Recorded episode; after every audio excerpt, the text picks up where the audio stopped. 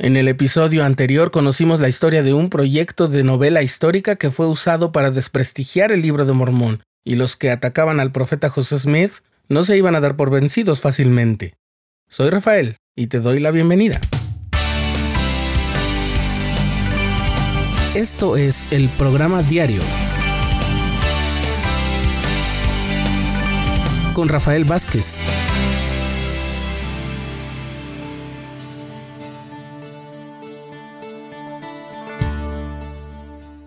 A pesar de que los familiares de Spalding tenían en su poder el manuscrito y contaban con el apoyo de algunos enemigos de la iglesia, y aunque habría significado un paso a su favor, no publicaron el escrito de Solomon Spalding en ese momento. Al parecer, entre tantas idas y vueltas que dio, no tardó en extraviarse el manuscrito.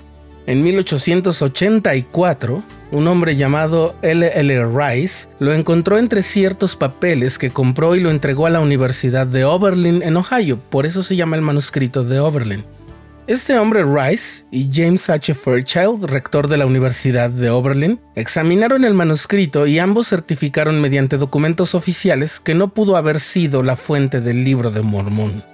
En 1886, mediante sus empresas editoriales, la Iglesia de Jesucristo de los Santos de los Últimos Días publicó el relato bajo el título Manuscript Found, o sea, algo así como el manuscrito encontrado, como la obra de ficción que es, y desde entonces se ha vuelto cada vez más popular entre los miembros de la Iglesia. Es como un cuento de hadas ambientado en las Américas. Entonces los enemigos de la Iglesia y los familiares de Spalding cambiaron la estrategia dijeron que el texto plagiado para la escritura del libro de Mormón no era el ya publicado por la iglesia, que además se llamaba, según ellos, Manuscript Story, sino otro que Solomon había comenzado a escribir antes de morir y que se llamaba Manuscript Found. Qué casualidad, ¿no? Y que no se parecía al manuscrito de Oberlin, sino que era otro en el que una familia judía de la antigüedad viajaba en barco hasta las Américas.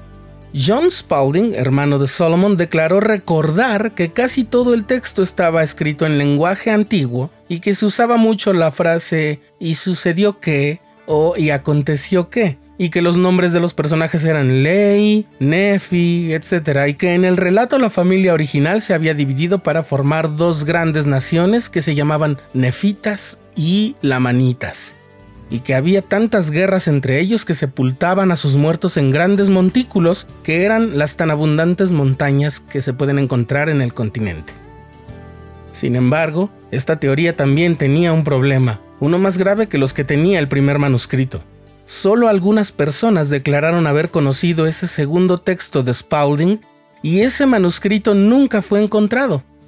En 1927, el profesor Azaria S. Root que había dirigido la biblioteca de la Universidad de Oberlin, escribió una carta pública sobre los orígenes del manuscrito de Spalding y cómo se relacionaba con el libro de Mormón.